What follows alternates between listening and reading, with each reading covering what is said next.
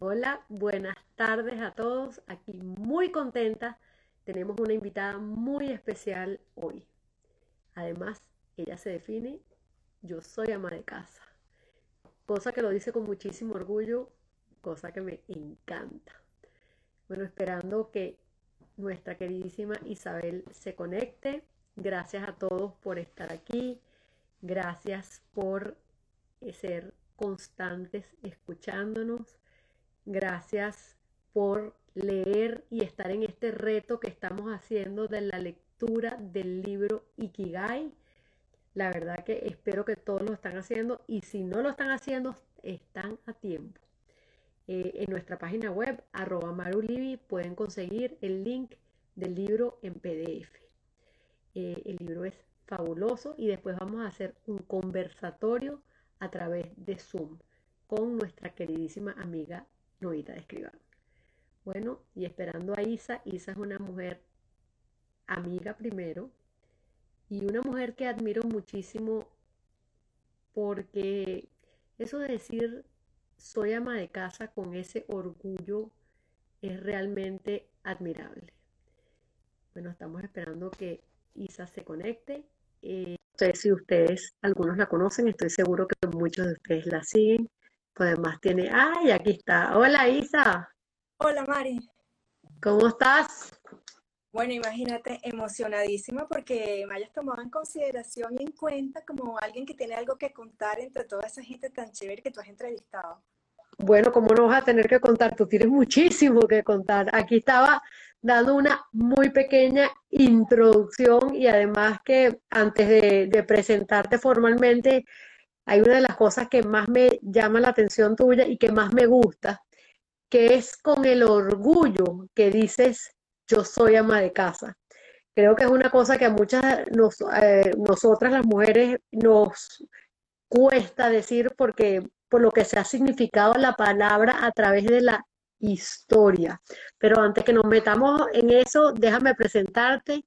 Isabel Arteaga es madre, esposa, fotógrafo, nacido en Caracas, se define como una creadora incansable, eh, tiene más de 30 años de experiencia como ama de casa, como ella misma lo dice, lo ejerce por convicción y por un gran amor, ya que es un trabajo de 24 horas al día. Además, bueno, estudió cursos de, eh, de fotografía en la escuela de Roberto Mata, Además, ha contado con exposiciones en Caracas, en Madrid, en Nueva York y en Berlín. Eh, ha también eh, cursado escritura narrativa en la Universidad Católica Andrés Bello en Venezuela. Ama la cocina y dice que la cocina vino para quedarse. Eh, lo estudió con Elena Ibarra. Y bueno, pero para ella es lo más importante ser una ama de casa, incansable, que además el trabajo que hace con muchísimo amor. Su pasión es aprender y enseñar. Bueno, cuéntanos un poco de cómo creció, cómo nació esta pasión y, y bueno, cómo, cómo hablas de ese, ese, eh, con ese orgullo tan increíble. De verdad que ser ama de casa, después de oírte a ti, es realmente una maravilla. Bueno, es que yo creo que cuando tú estás llenando la planillita para buscar un trabajo o para, o para viajar, que te dicen profesión o oficio, entonces tú te pones a pensar todo lo que has estudiado, desde, bueno, desde kinder. Y al final terminas poniendo, o sea, termina, terminas poniendo lo que te apasiona, o sea, porque te dicen, te dicen profesión u oficio. Y al final, ¿qué es lo que te apasiona? Lo que haces todos los días. Entonces yo me acuerdo que cuando mis hijos eran chiquitos y estábamos llenando la planilla del aeropuerto y decía profesión oficial, entonces yo ponía, soy ama de casa. Mi hija se volteaba y me decía brava, mamá, pero ¿por qué tú pones ama de casa? Si mira todo lo que tú has estudiado y empezaba a enumerarme, enumerarme, yo le decía, es que cuando te dicen oficio es lo que a ti te mata, es lo que tú haces con pasión y orgullo, es lo que tú desarrollas todos los días y te llena. Y yo soy ama de casa, o sea, de verdad, bueno, primero tuve la suerte de poder desempeñarme en mi casa y, y estar con mi familia, porque mucha gente tiene que trabajar los dos en la calle, llegar después en la noche y, desempeñarse las dos personas del hogar como, como amos de casa.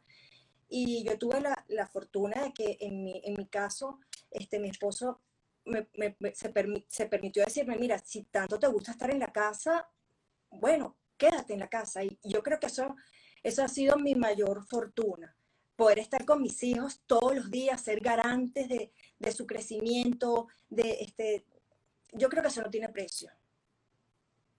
¿Y cómo combinas, o sea, cómo entra esta pasión que tienes? Porque lo tuyo es pasión y yo he visto, aparte, cómo lo, cómo lo enseñas, porque además lo enseñas, porque creo que has hecho del ser ama de casa no una obligación, como tú bien dices, sino una pasión. Eh, pero también lo has unido con otras pasiones que tienes, como por ejemplo la fotografía. ¿Cómo nace esto, este, este, esta combinación de la fotografía y el ser ama de casa?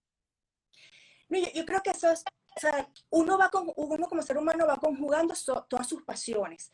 Y lo, lo, lo bonito de, de, la vida es que tú, tú tengas un equilibrio en que tú puedes servir a los demás, pero que tú mismo sigas creciendo. Porque en la medida en que tú no seas feliz, no puedes darle felicidad a los demás.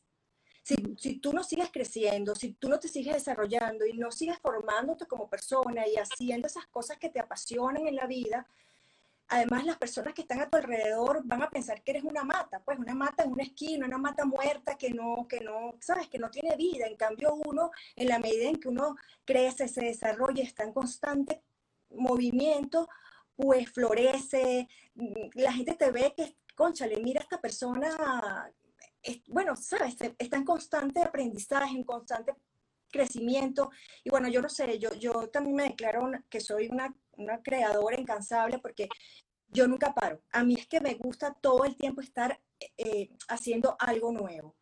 Es que yo creo que además la creación es como un músculo. Tú, tú, tienes que estar constantemente produciendo, produciendo, produciendo, que, que el cerebro se mueva, este, bien sea porque, por, por, por uh, cosas que tú veas, que te alimentes, este, ¿sabes? Por artistas, por, por artistas, digo yo, plásticos que tú, que tú veas y te guste y eso te, te, te alimente porque eso es la creatividad, pues se, se nutre. La creatividad es un músculo que tú tienes que estar todo el tiempo alimentando. Tú sabes que te escucho hablar y en estos días nosotros estamos haciendo un book club y, hablamos, hicimos un conversatorio sobre lo que era el Ikigai. Y el Ikigai justamente es conseguir esa pasión y veo que tú la conseguiste y me pareciera que de muy joven. Pero aparte tienes... perdóname, pero es que yo te estaba también esta semana viendo tu página de Ikigai y yo, entonces yo me puse a pensar y decía, ajá Isabel, pero ¿cuál es tu propósito? ¿Cuál es tu propósito? Y yo decía, ¿cuál es tu propósito? Si cuando yo tenía siete años y me preguntaban, mira Isa, ¿qué quieres ser cuando seas grande? Y yo contestaba como si, quiero ser mamá. No vale, ¿qué, qué quieres estudiar? Te lo juro que pensaba y me costaba la pregunta. Yo decía, es que yo no sé, yo no sé qué quiero estudiar, yo solo quiero ser mamá. Entonces yo creo que ese es mi ikigai. O sea, de verdad, yo creo que, bueno, pueden haber muchos más, pero yo creo que ese era mi propósito y, y bueno, y lo, y lo has hecho maravilloso. Ahora cuéntanos, cuando tú empezaste fotografía, hiciste ese trabajo maravilloso que es yo eh, y que tiene que ver con todo lo que tú eh, promulgas, ese trabajo que hiciste y nos cuentas un poco de cuál fue tu inspiración, ese Soy ama de casa, qué te inspiró, cuéntanos un poco cómo fue el proceso, y porque yo sé cómo fue, pero para que le cuentes a todos los que nos están escuchando y, entiendan cómo puedes unir una cosa con la otra. Yo estaba estudiando fotografía en la escuela de Roberto Mata y una vez hice un curso de retratos con Ricardo Peña. Y yo recuerdo que, bueno, él en temas de fotografía familiar es mi inspiración máxima. Yo recuerdo que un día viendo, en clases viendo su trabajo, el trabajo personal de él con su familia, es de una sensibilidad tan extrema que yo llegué a mi casa y, de verdad solo quería este, no replicarlo, pues porque cada familia es diferente, cada visión es diferente, cada registro va a ser obviamente diferente. Pero yo llegué a mi casa tan inspirada y tan motivada que yo decía, yo quiero hacer algo, pero bueno, no lo tenía claro. Eso no nació allí. Eso nació luego en otro, en otro curso como una, como una tarea, una asignación. Y yo recuerdo que en ese momento era, era agosto, eran las vacaciones de los niñitos y, y se habían ido, ya eran un poco grandes, y se habían, se habían ido a verano por unos campamentos. Y se me quedó la casa sola y era el preámbulo del nido vacío. Yo me sentí tan mal, me sentí tan desolada que puse un trípode en medio de la sala y claro, yo estaba limpiando y yo decía, yo voy a registrar esto porque, y me siento tan mal que yo además limpiaba y limpiaba más como para, para tapar ese tiempo que el desolado dentro de la casa, sin ruido, sin bulla, sin voces, sin televisores prendidos, nada, nada. Claro, Luis iba en la mañana a trabajar y yo me quedaba aquí sola obviamente tienes tus cosas, pero bueno, si tienes el corazón roto, no, yo no salgo de mi casa. Estaba aquí y, bueno, y hacía las cosas más exacerbadamente. Yo empecé a registrar eso, pero claro, yo no tenía, yo no tenía exactamente un propósito todavía. Luego, cuando yo tenía full fotos, yo, sabes, cuando uno tiene un proyecto fotográfico, tú primero llamas a tu clan de amigos fotográficos para que ellos se sienten frente a la computadora y vean qué, qué hay allí. Y claro, ellos, veían y veían y decían, este, bueno, lo único que vemos aquí es que eres una ama de casa frenética, o sea, estás haciendo todas las labores del hogar, este, y bueno, hay que buscarle un propósito a esto. Y ahí fue cuando ya con sentido me senté, hice un, un statement de lo que yo quería contarle a la gente y empecé, ya le fui dando forma al trabajo, pero ya, ya tenía una idea. Este, entonces, ay, me están contando por aquí que por favor me quiten los anteojos porque se reflejan la luz en los eh, verdad, tienen toda la razón. Este, y empecé conscientemente a terminar de desarrollarlo. Este, ese trabajo no, no, tiene fin, porque yo sigo siendo ama de casa. Es como el trabajo que yo tengo con Cristina, es un trabajo personal con mi hija, sobre su crecimiento, no sé qué, que además siempre digo, mientras ella lo permita y mientras yo tenga vida y lo quiera seguir haciendo, pues no tiene fin. Y de verdad, eso ha continuado en el tiempo. Igual es mi trabajo de ama de casa, porque aunque es un trabajo que es constante y además es monótono, porque a veces tú dices, estoy haciendo lo mismo, es una cotidianidad, no sé qué y tal. Las cosas cambian, los, los, los rincones de la casa cambian la luz de la casa cambia y uno cambia, además en la manera de hacer las cosas. Entonces ese trabajo sigue, yo, yo de vez en cuando sigo poniendo el trípode y sigo registrando lo que aquí pasa. Y cuéntame, porque en, tu Instagram uno ve, y además que tienes unos consejos maravillosos, después quiero hablar de uno, el de la esponja, eh, de cómo lavar las esponjas y cuándo botarlas, pero tú te debes conseguir todos los días como nos conseguimos con todo, como todas las cosas que hacemos con retos diarios. ¿Qué dirías para ti que es tu reto mayor siendo ama de casa? Es que no es un solo reto, son muchos retos. Y además son, yo no los llamo retos, los llamo como metas. Este, realmente el ser ama de casa es un, oficio que en un tiempo se desmereció, porque la mujer se prepara para estar a la par del hombre en la calle, en un trabajo, en una oficina, tanto, además tanto que te preparas para luego no desarrollar eso, ese, ese, ese esfuerzo. Entonces, ser ama de casa era considerado un trabajo que, bueno, o sea, ¿por qué te quedas en tu casa? Yo creo que mi mayor reto es, es enseñarle a las nuevas generaciones.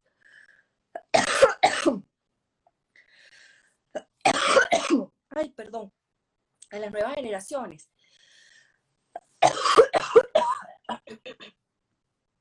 Ay, sorry, sorry. A las nuevas generaciones que este trabajo es demandante, pero que además requiere de una cantidad de, de fortalezas que tú vas desarrollando,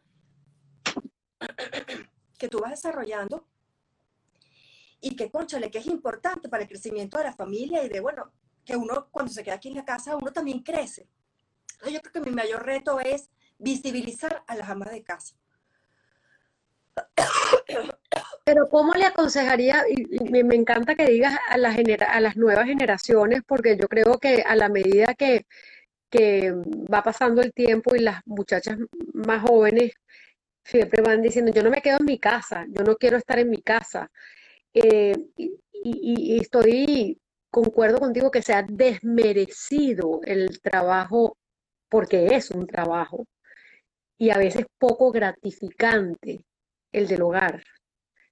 Eh, ¿qué consejos les pudieras dar tú para que lo hagan y le agarren ese gusto que tú tienes? Eh, por ejemplo, sembrando las matas. Yo vi el, story que pusiste ayer y las combinaciones de colores. ¿Qué les pudieras decir así como que, hagan para que lo vean de una forma distinta si no lo hacen? Eh, es que yo creo que lo primordial que tienes que tener es amor por tu casa. Es, esa pasión. Yo no sé, es que lo mío, yo, lo mío no te lo puedo describir porque no hay mejor lugar donde yo quiera estar que en mi casa. Esa es mi recinto, es mi paz, es mi, es mi salud, es, es, o sea, entonces si si es el mejor lugar que tú tienes, ese lugar tiene que ser armónico. Entonces, obviamente esa armonía la tienes que poner tú, entonces todos los rincones tienen que estar, que te tienen que gustar para que tú estés agradado allí. Entonces, eso solo se logra, bueno, con amor, pues tienes que ponerle, tienes que ponerle, o sea, ganas, em, tiempo, mano de obra, todo. Tienes que, tienes que hacer que tu casa sea tu altar, sea tu, tu, tu bueno, tu techo, pues tu, tu todo. ¿Y cómo combinas eso con tu cuidado personal? Te hago esta pregunta porque sobre todo ahora en la pandemia eh, vimos que, y tú lo, yo no sé si tú lo has hecho, pero muchos de nosotros, y, era una cosa que decía, no, yo me arreglo de aquí para arriba y de aquí para abajo no importa porque estoy en mi casa. Pero ¿cómo haces tú? Mi abuela siempre estaba de punta en blanco y como una princesa dentro de su casa. ¿Cómo haces tú? ¿Cómo lo combinas? ¿Qué nos aconsejas? Ay, Mari, yo de verdad soy bastante mamarracha. yo, yo peluquería cero, o sea, este, bueno, realmente, además es que mírame las manos, porque yo hago jardinería, hago, estoy fregando todo el día, cocino todo el día, no sé qué, hacer, con lo cual hacerme las manos en la peluquería es una, pérdida de, tiempo. Este, obviamente me arreglo las manos cuando voy a un lugar, tengo que estar más bonita y todo el cuento, pero este, generalmente no, uso mucho la peluquería. Eh, sí, me, sí me cuido. De hecho, en, las, en la cuarentena empecé a poner un poco de máscaras naturales que puedes hacer en tu casa, porque como teníamos tanto tiempo libre, empecé a indagar y entonces puse un poco de, de recetas naturales para cuidarte del rostro, para cuidarte la piel, para cuidarte un poco más. En la casa mi punta en blanco es el pijama. Yo, de verdad, o sea, en cuanto entro por la puerta, me pongo mi traje, que es la pijama, y siento que eso es el traje de superhéroe, es lo que me, o sea, lo que, lo que me, en lo que me siento reconfortada, eh, protegida, o sea, no sé, a mí la pijama es, es, es, es lo máximo. Este, de esas máscaras que probaste, ¿nos podrías recomendar alguna? Dijiste que habías probado hacer máscaras naturales para la piel y bueno, me parece que cualquier tip que nos puedas dar con eso, pues aprendamos. Mira, hice, hice uno bien chévere. Hice, sabes que la cúrcuma está ahorita súper de moda. Y hice uno que era con aceite de coco y cúrcuma para blanquear los dientes. Y lo hice por varios días y de verdad la broma funciona muchísimo. Están mis historias en los, en los highlights.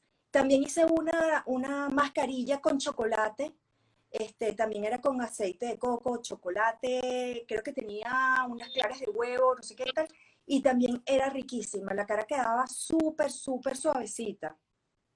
Hay varias, puse varias por allí. Bueno, no, perfecto, vamos a, revisarle. Eh, dijiste cúrcuma, ¿cuál podrías decir alguno de los beneficios de la cúrcuma? Porque sé que está de moda, pero no sé por qué. Está de moda, he leído, he leído algo por allí porque es antioxidante, es antivejez, este, es antiinflamatorio, tiene muchísimos, eh, muchísimos beneficios. Siento que está súper de moda porque ahora cuando, cuando hable, yo, yo verdad mi libro, mi, mi libro de, de, mi libro gordo de petete, como decían antes las, las mamás de uno, es YouTube. Este, yo, de verdad, para todo, desde que se fue mi hijo Reinaldo, que era mi, mi, enciclopedia, para todo uso YouTube y cada vez que voy a buscar recetas o alguna información, me salta la cúrcuma de primera.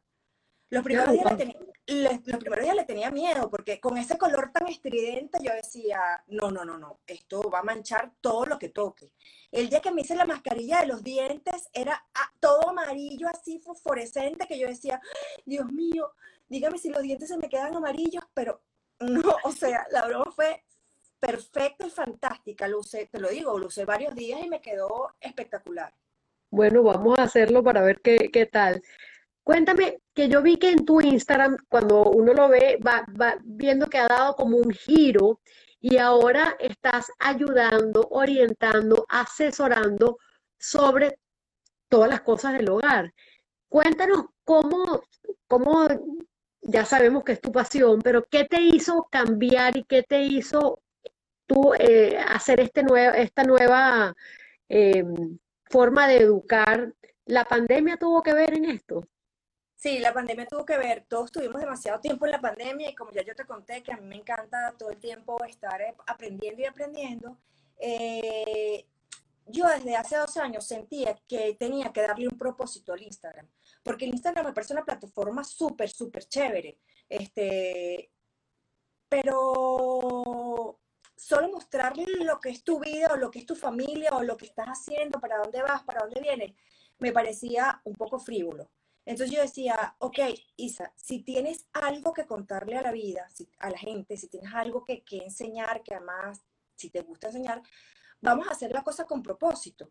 Eh, ahorita, en, el año pasado, en la, en la pandemia, uno de Verónica Ruiz del Viso para transformar tu, eh, transformar tu Instagram en 21 días. Y bueno, la cosa me apasionó.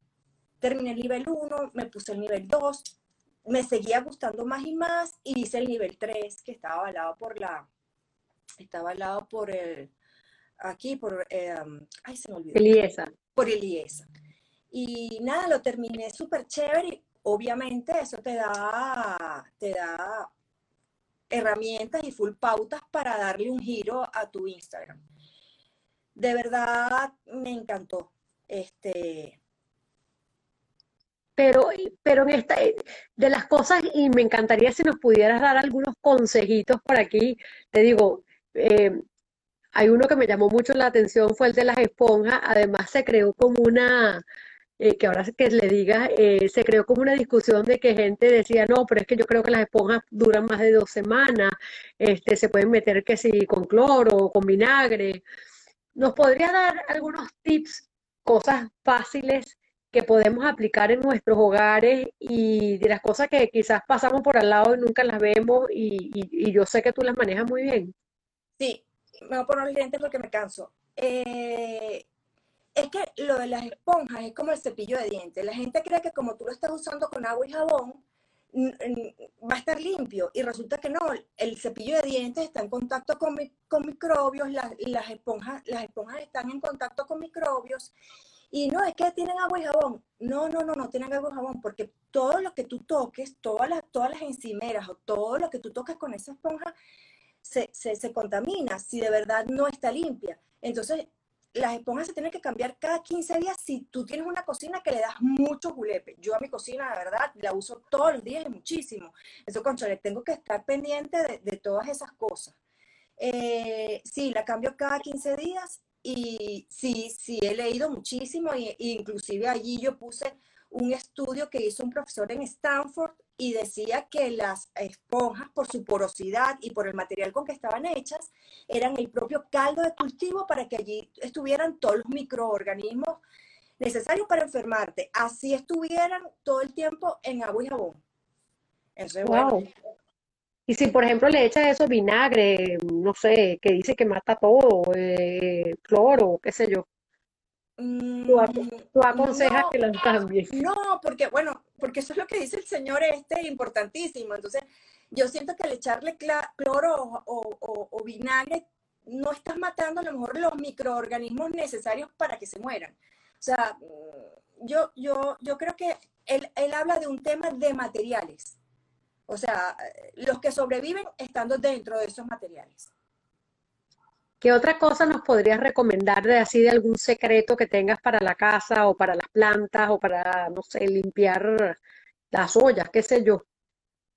Ay, mira, a las plantas dale mucho amor, háblales, maréalas, eh, riégalas, o sea, de verdad, es como, no sé, trátalas con, cariño. Eh, a las, ¿qué, qué, te puedo decir? Bueno, una cosa que me impresionó es, eh, bueno, yo, yo, yo lo que más recomiendo es que la gente tenga un organizador. Si tú haces las cosas organizadamente en la casa, yo siento que todas las tareas fluyen demasiado bien. Yo tengo como, como cuando tú dices, yo tengo como, como propósitos, metas, cosas que cumplo sí o sí durante el año. Por lo menos las cortinas de mi sala las bajo dos veces al año.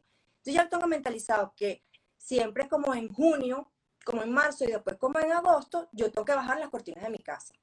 Son, son grandes, son cortinas, no sé qué. Si yo los las primeras veces que yo lavaba las cortinas, hace 25 años, me volvían, etcétera, porque además tenía un tobo gigante donde las metía, donde las remojaba, las bichas pesaban que después yo tenía que buscar ayuda para que me ayudaran con las...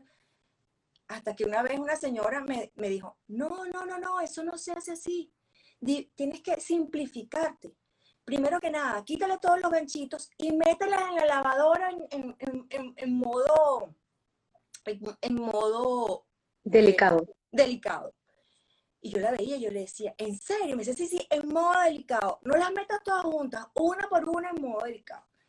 Y claro, yo luego cuando antes lavaba esas cortinas, yo, yo después buscando dónde colgarlas, tú me habías por toda la casa, estirándolas. No, no, no, no, me decía ella, las cortinas se guindan húmedas, sacadas de la lavadora, le pones sus ganchitos y las vuelves a colgar en las paredes. Es la mejor forma porque te quedan ya de una vez planchadas, estiradas, no sé qué y tal. O sea, yo la veía y decía, esta señora no puede ser. Y empecé a hacerlo así. O sea, no sabes, es mágico. O sea, ahora las meto en la parte delicada, las guindo ya, las saco de la lavadora, les pongo los ganchitos y las guindo y de verdad me quedan como traídas de la, de la, de la tintorería. Wow. Mira, un, un, truco que a mí me encanta y lo puse el otro día este, en el Instagram es una lija para las posetas. Tú sabes que a veces uno, cuando uno se va de viaje, que queda el agua este, en posada, cuando tú llegas tiene ese aro marroncito que a mí me mataba. Yo decía, no, yo no puedo con esto les echaba cloro, les echaba lejía, les echaba ácido muriático y nada, eso seguía allí. Hasta que también un señor un día en una ferretería me dijo, señora, con esta lija, una lija súper suavecita, déle así suavecita en, la, en, esa, en esa mancha y usted va a ver cómo, cómo, y no se raya. desaparece. No, primero, es una esponja súper suavecita, tiene que ser eh, eh, una cosa muy delicada que le das en, la, en, esa, en esa parte donde está la, el aro marrón. No, muérete que no se rayan. A mí todas mis posetas están súper limpias y de hecho el otro día en Instagram puse unas, historias haciéndolo en vivo para que la gente viera cómo tenía que hacerse. Mucha gente me escribía impresionada porque ellos no lo sabían y les había pasado muchísimo y bueno, me agradeció yo, tampoco, tampoco, lo sabía. Eh, dijiste lo de las matas. ¿Para las matas tendrías algún de estos eh, compuestos que uno prepara eh, especial como abono, pero que sea de cosas de los mismos desperdicios de la cocina? Yo, por ejemplo, sé que para la bugambilia, es decir, las trinitarias, las conchas de naranja, y si no las has probado, mandarina, cualquier cítrico, las secas, eh, cuando están bien, bien secos, las cuerdas chiquiticos y se los mezclas a la tierra y es buenísimo, pero tú debes saber seguro miles de trucos que nos puedas dar. No, ¿tú sabes por qué? Porque es como son jardineras del edificio. O sea, generalmente cuando tú vives en una casa, haces tu compost, que de verdad tienes, y además eso, y eso huele extraño, pues, o sea, no, mm. no, mm, no, no, aplica para acá. Esto es una jardinera de, de, apartamento. Este, eh, además, como pega demasiado sol, tengo muchas bromelias. No, tengo muchas, muchas matas que son realmente enterradas. Este, no, no, no aplica para mí lo del compost, pero ¿Y qué haces con las bromelias, con, la, con el agua, por ejemplo, que se emposa tanto y los mosquitos y toda la plaga que pueden traer? ¿Tienes alguna recomendación?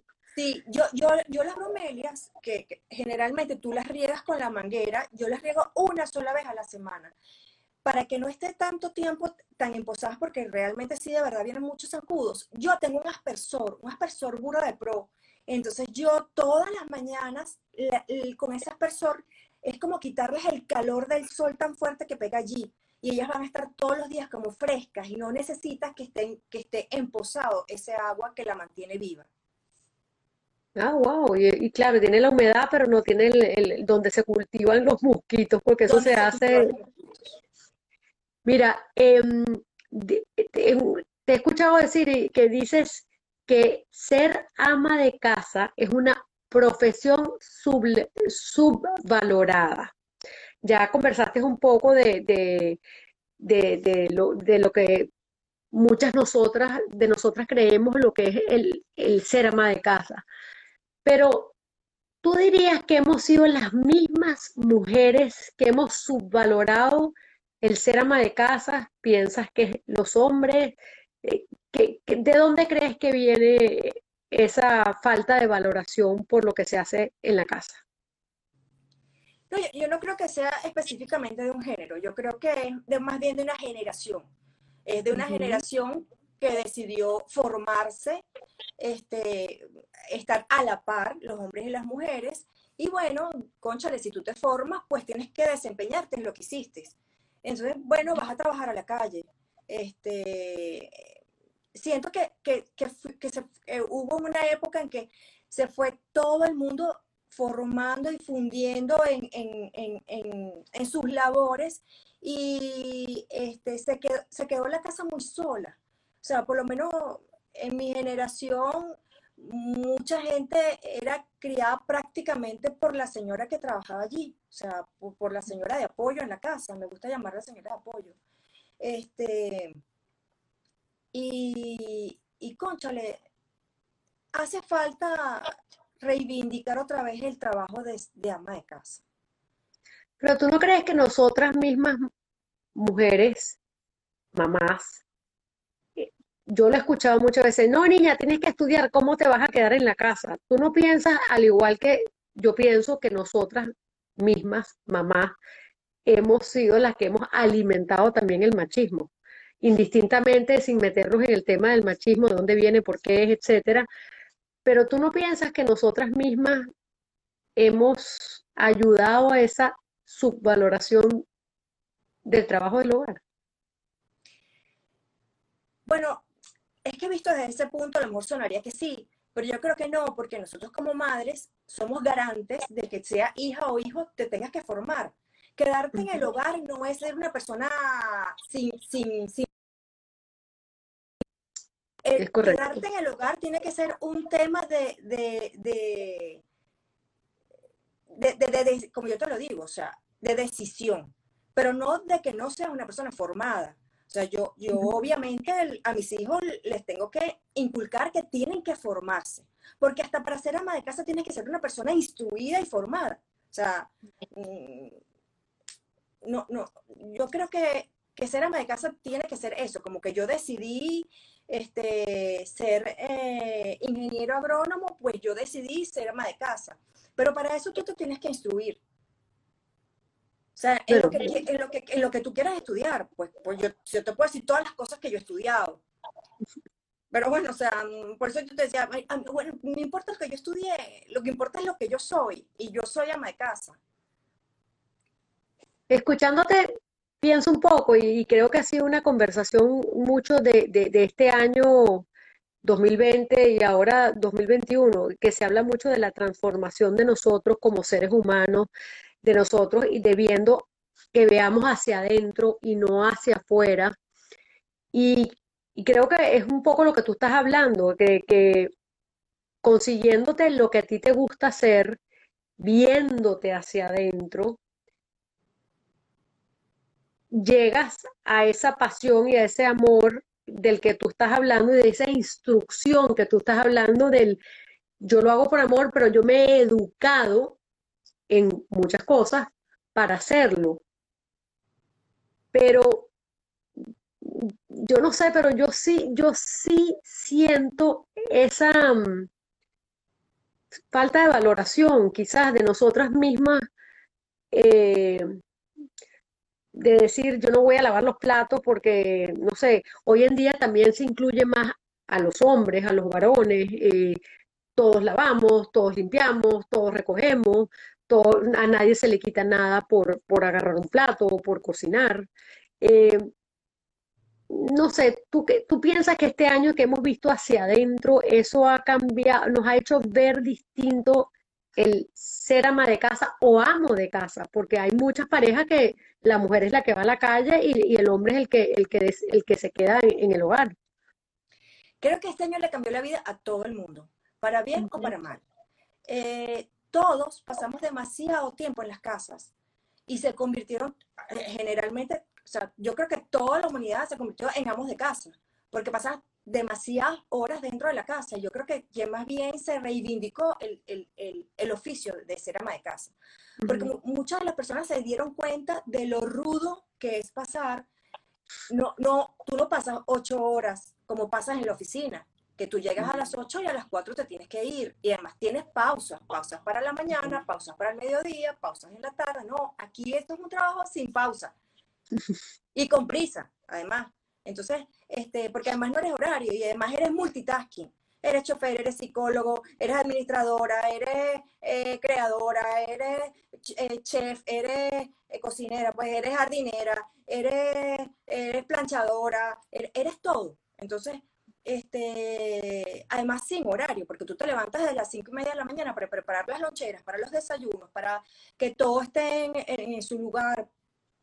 Y bueno, son las son las 11 de la noche a veces y tú todavía estás terminando de poner, de poner el lavaplato, terminando de, ah, mira, que un uniforme, no, que un informe que tengo que ayudar o, o, mi, o mi, tarea, no he hecho los depósitos para pagar el condominio, para, porque además tienes que ser administradora y tienes que estar bonita.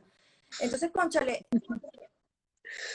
muchas personas que estaban dentro de su hogar. Yo he hablado con amigas que nunca habían sido ama de casa y me han dicho, Isabel, o sea, no sabes cómo estoy, estoy lesionada, me lesioné el brazo porque yo nunca en mi vida había pasado tanto coleto, los niñitos me tienen loca porque yo nunca había pasado tanto tiempo juntas con los niñitos, no sé qué, o sea, la gente se dio cuenta de, de bueno, de, de, de, la formación que tienes que, o la organización o la planificación que tienes que, que tener para estar dentro de la casa.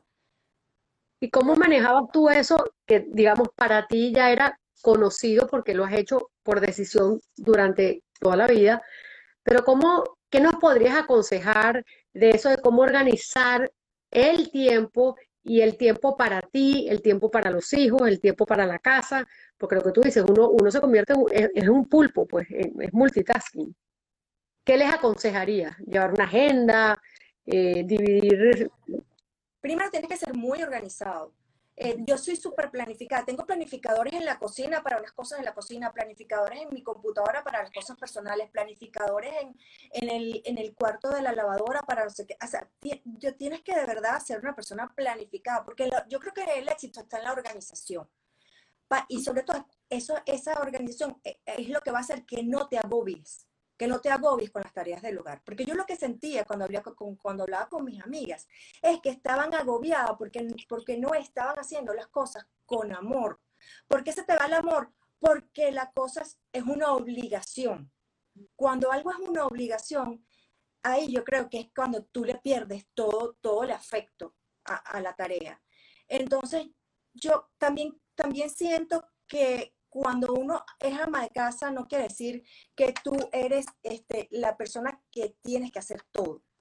Siento que, que tú eres garante también de enseñarle a tus hijos em, el tema de la, de, de, de, ¿cómo se llama eso? De compartir las tareas del hogar, porque ahí tú también le vas a enseñar a ellos la responsabilidad. Tú les enseñas responsabilidad a ellos. Ok, en la medida en que tú vas creciendo, vas teniendo responsabilidades, porque somos un grupo familiar y todos tenemos que ayudarnos y aportar para que esto fluya. Entonces, si, si van creciendo y tú, y tú vas, vas teniendo esas tareas del hogar divididas y todo el mundo aporta algo a, la casa, no te cae a ti sola. Es un trabajo, conchale, compartido. Y, y, además tienen que entender que tú como persona, como, como, como ser humano, también necesitas tiempo para ti. Porque para ponerte la mascarilla, aunque sea claro, para tomar una porque, Sí, claro, porque en la medida en que además uno se, uno se, se, sea feliz, puede dar felicidad, si no, no, no hay manera, o sea, te van a ver como una persona amargada, aburrida, este... Etcétera. Etcétera. Cuéntame una cosa, si tú tuvieras que escoger una sola cosa de que te gusta hacer en tu casa, pero una sola. Planchar. ¿Qué es lo que más te gusta hacer? Planchar, planchar, sin, sin pensar veces planchar es lo máximo. Me parece que todo queda limpio, impecable, todo vuelve a ser nuevo. O sea, yo, yo plancho hasta las pijamas. O sea, yo plancho todo, sábanas, pijamas, todo lo que se me atraviesa por el, por el medio, los pañitos de cocina, todo. Es que me parece que es la, además me da una paz yo pongo la mesa de planchar y puedo pasar horas, horas planchando porque más me da paz.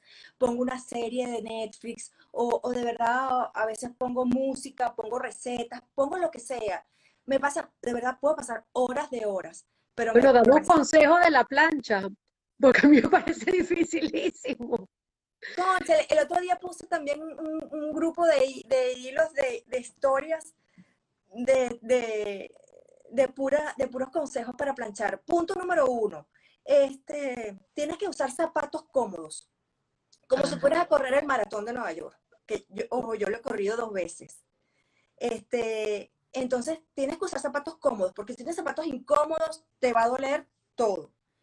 Dos, tienes que estar hidratada. Tienes que poner siempre a tu lado cosas para beber, este, estar hidratada. Tres, no planches con hambre. Porque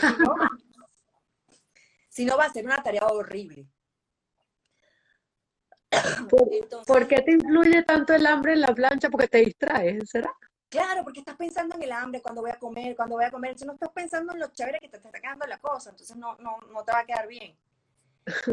Este, tres, trata de tener siempre tus artilugios para planchar un atomizador, un spray para planchar para que todo te quede chévere, una plancha buena. Yo ahorita estoy sufriendo con una plancha. Porque claro, aquí en Venezuela, las planchas que he conseguido desde hace dos años son medio chinosas. Y de verdad que yo no sé qué pasa, Mari, que a los 11 meses las bichas se me dañan. Este, entonces dije que en el 2021 tenía que darme la tarea de sentarme a hacer un searching de, una, de, una, de una plancha pro, porque ahora quiero una plancha pro para que todo me quede súper nice, como si viniera de la tintorería. Este, otra, de las cosas que te, que te puedo decir de planchar, ah, es que, que tengas enfrente, no sé, Netflix, algo que te guste, algo que que tú estés planchando, pero que estés escuchando. Entonces, eso no sé, pero también, también esa, a mí también me, me gustan esas tareas que son de concentración, porque también me ayudan a pensar y a crear. Yo muchas veces cuando estoy planchando, tú me ves como una loca y tengo al lado un papel y un lápiz porque se me van ocurriendo cosas y voy anotando y voy anotando y voy planchando, voy anotando y no sé. Pero bueno. Y lo que menos te gusta, una sola cosa, porque tiene que haber algo que no te guste tanto, como la plancha. Eh, no sé. No, no. No hay nada que no te guste hacer en la casa. Es que no sé, es que me gusta mucho estar en mi casa. bueno, está bien, es válido. Yo si te hubiera escogido, creo que hubiera escogido lo que menos me gusta, hubiera puesto la plancha. ¿En serio? Sí. Y, lo que más... y además es lo más limpio que hay, la ropa está limpia y además te va a quedar todavía mejor. Y lo que más me gusta es lavar copas y vasos. ¿Te gusta? Me encanta lavar copas y vasos. Sí, viste, a mí, a es que a mí no me desagrada fregar tampoco, o sea, a mí yo no sé, es que estoy pensando, es que te lo juro que es una pregunta difícil. Me, me, estás poniendo a pensar, estoy hablando contigo y estoy aquí maquinando qué es lo que no me, qué es lo que más me desagrada. No sé. A mí yo sí lo sé de una, la plancha. Por eso me llamó mucho la atención cuando lo dijiste, de, de, dije, wow, definitivamente a mí no me gusta la plancha. Me parece dificilísimo, no sé, no, no le veo el, no sé, no me gusta. Mira, cuéntame una cosa. Eh, ¿Cómo haces? Porque sé que tus hijos ahora no están contigo, hablaste del nido vacío, ¿y cómo has hecho para incorporar eh, la tecnología? Dijiste que veías Netflix, que, eh, o en tu vida familiar, este año, pues creo que ha sido un gran profesor, ¿no? pero ¿cómo, ¿cómo, lo incorporas? ¿Cómo, ¿Cómo vas uniendo una cosa con la otra? Yo, el tema de tener a los hijos en la casa es, es, fundamental porque uno se siente vivo, uno se siente joven todo el tiempo. Tienes que, tienes que estar actualizado para poder hablar con ellos, para que te entiendan y para tú entenderles. Eso para mí yo creo que es lo que más me ha pegado, porque además yo tenía dos generaciones. Mis hijos se llevan 10 años. Yo digo que son dos hijos únicos, porque tener uno que va a cumplir 30 en, en, mayo y tener una que va a cumplir 20 en abril, son dos generaciones. Entonces yo siempre me mantuve en una línea, bueno, top, porque siempre estaba al día con todo. Eh, mi hijo Reinaldo se fue en el 2017 y, y, Reinaldo para, para mí era así como que eh, la enciclopedia. Yo estaba, yo pobrecito, yo todo el tiempo estaba, Reinaldo, Reinaldo, ponme la clave, Reinaldo, ¿cómo va con el DirecTV? Reinaldo, hasta que él se ponía bravo porque me decía, conchale, pero inténtalo. O me decía, ¿acaso que yo soy técnico de DirecTV? Y yo le decía, no, pero te pago la universidad, así que por favor, ponme la clave. Entonces, una vez que se van, yo creo que te ves en la obligación de actualizarte, porque si no mueres en el intento. Con lo cual, es lo que te conté hace un ratito. Me hice adicta al YouTube. Todo lo busco en YouTube. Todo. No hay un tutorial que yo no me haya visto, no hay algo que no haya curcuteado y buscado. O sea, no sé, o sea, todo, todo lo, lo he logrado descifrar por allí a la vez es que yo, yo no sé, es que me gusta mantenerme actualizada. Me encantan las redes sociales.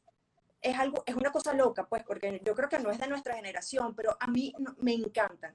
Y yo creo que el Instagram me gusta tanto porque es un tema visual. y, y, bueno, lo tenemos, los fotógrafos, pues, o sea, todo lo que es de observación y visual todo lo que es imagen a mí me, me, llama la atención. Bueno, aparte de que cuando salió el Instagram hace años, este, nosotros estábamos familiarizados con ello porque es un formato medio, es un formato cuadrado, uno por uno. Entonces, conchale, yo creo que para uno fue como más fácil adaptarse a eso. Todo el tema de la composición y todo el tema, eso fue como más fácil para uno. Pero Mira, hay otra cosa. verdad que el tema de la, de la, de la tecnología y las redes sociales sí me apasiona. Mira, y no, pero no quería, eh, porque no sé cuánto tiempo nos queda, porque Instagram, eso es súper, pero sí hay una cosa que me encantó de las cosas, bueno, me encantan muchas cosas de las que tú haces, pero, y que tú compartes tu ropa con tu hija. ¿Nos puedes contar de eso? Y, a mí me pareció maravilloso porque además lo ve, ves las cosas, cómo se ven en las dos y cómo cada una le da su, su carácter.